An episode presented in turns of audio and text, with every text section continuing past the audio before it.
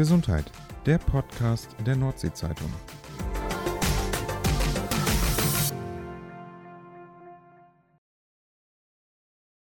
Kopfschmerzen haben jeden von uns sicherlich schon einmal gequält.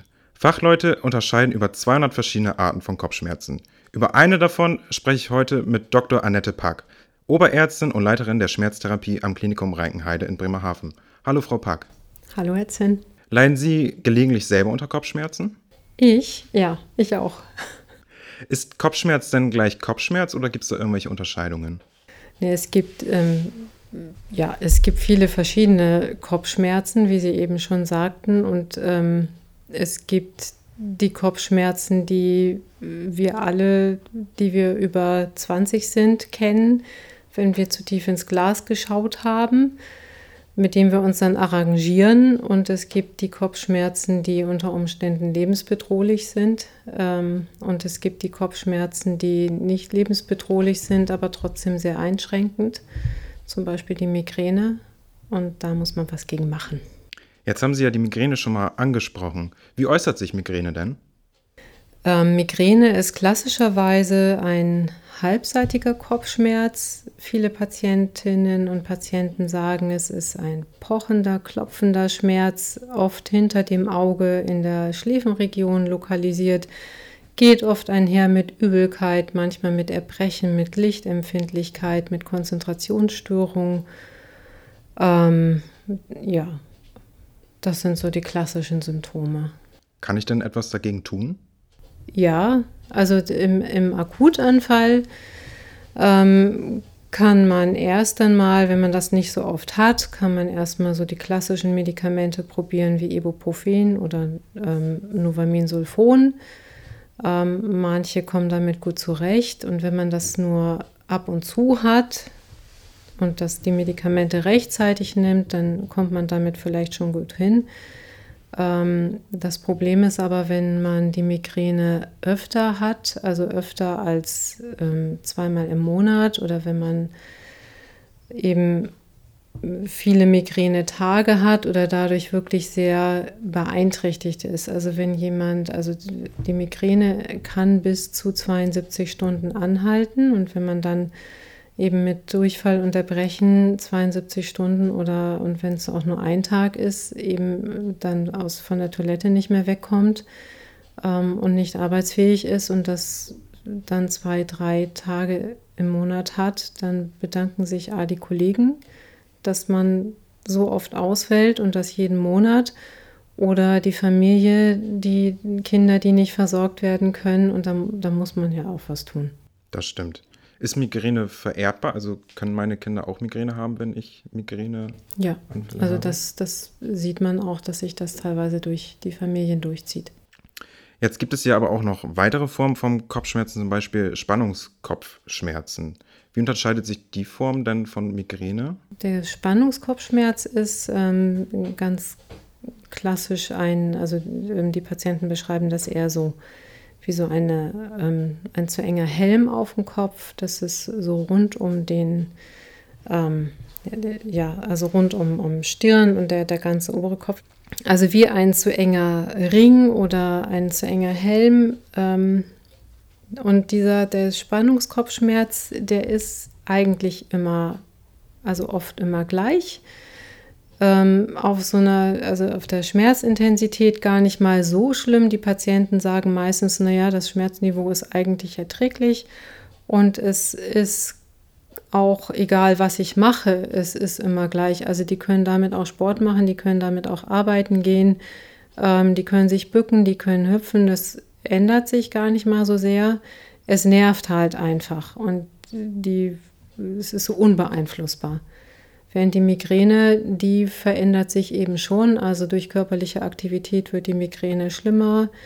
Ähm, Bücken ist so klassischerweise was, was ein Migränepatient dann im Anfall gar nicht gerne macht.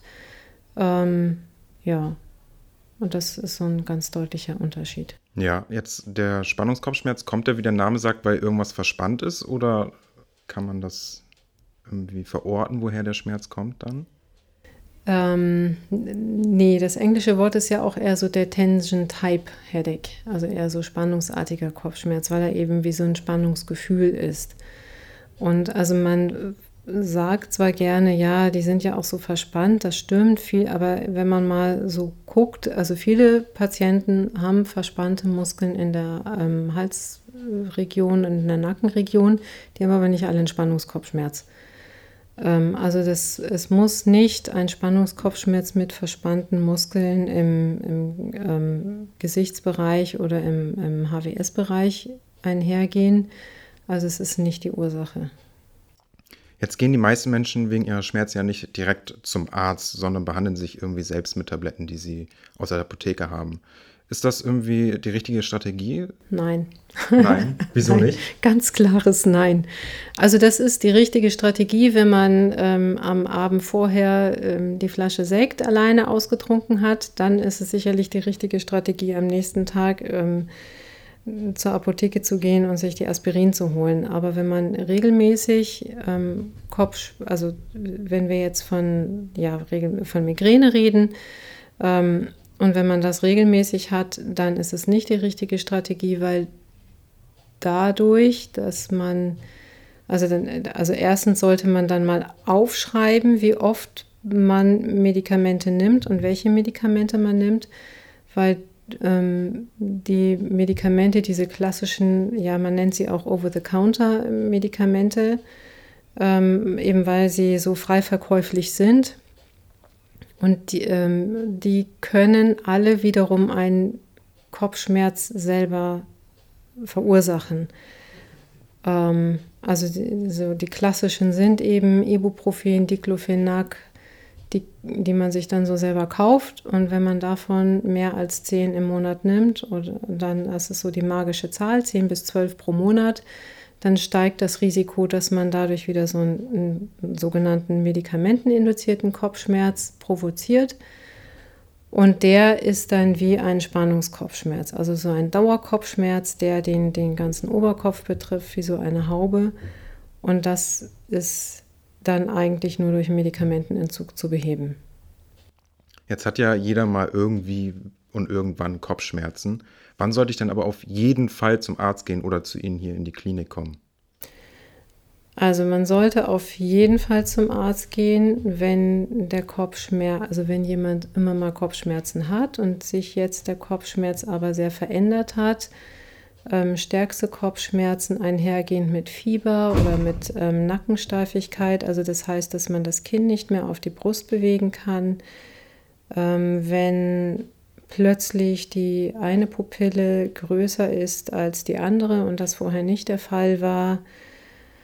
Ähm, das sind so die sogenannten Red Flags. Ja, oder wenn sich ähm, also eine Halbseitenlähmung im Gesichtsbereich oder auch sonst im Körper ähm, entwickelt, die eben vorher nicht da war, einhergehend mit Kopfschmerzen, mit Übelkeit, mit Erbrechen, dann sollte man in die Klinik gehen, weil das eben Zeichen dafür sind, dass da ein Akutgeschehen ist ähm, und das muss behandelt werden. Das ist eben nicht ein normaler Kopfschmerz, der nicht lebensbedrohlich ist.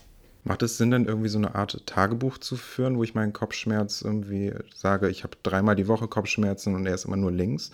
Hilft Ihnen das weiter? Ja, auf jeden Fall. Also das ist das, was ich vorhin mal angesprochen habe. Wenn ich öfter Kopfschmerzen habe, dann sollte sich ein Kopfschmerztagebuch führen.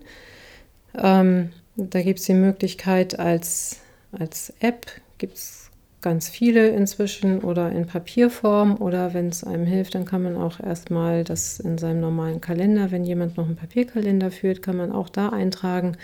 Da sollte man auf jeden Fall die Anzahl der, der ähm, Schmerztage eintragen und auch ist es, ist nur eine Seite betroffen vom Kopf? Also wo ist der Kopfschmerz? Welche die Schmerzintensität? Was habe ich dagegen gemacht? Ähm, und auch mal so Begleitumstände. Habe ich am Tag vorher getrunken? Ähm, bin ich spät ins Bett gegangen? Bei Frauen ähm, gibt es einen Zusammenhang mit dem Monatszyklus. Äh, das sollte man auf jeden Fall machen.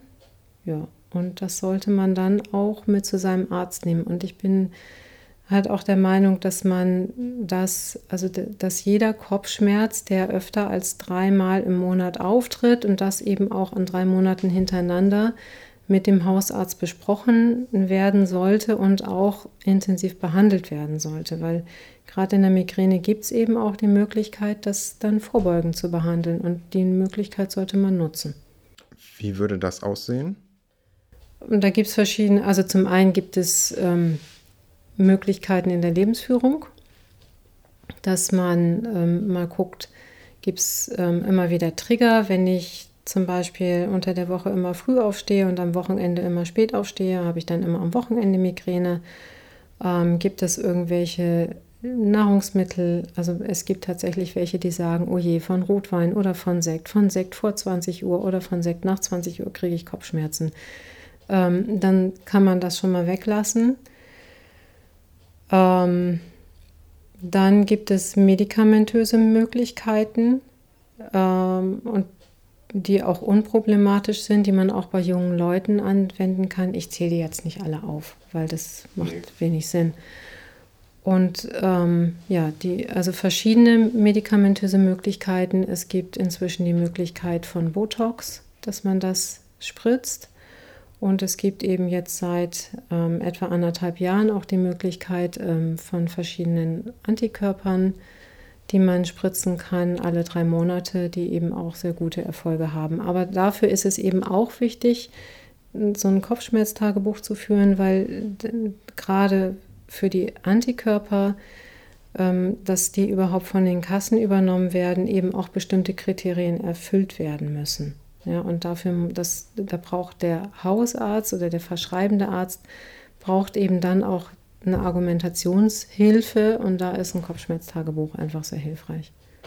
Gut, ihr habt es gehört, führt ein Kopfschmerztagebuch, wenn ihr Kopfschmerzen habt. Das war es auch schon wieder für diese Woche. Vielen Dank, Frau Pack. Und mir bleibt nur noch zu sagen, bleibt gesund. Tschüss.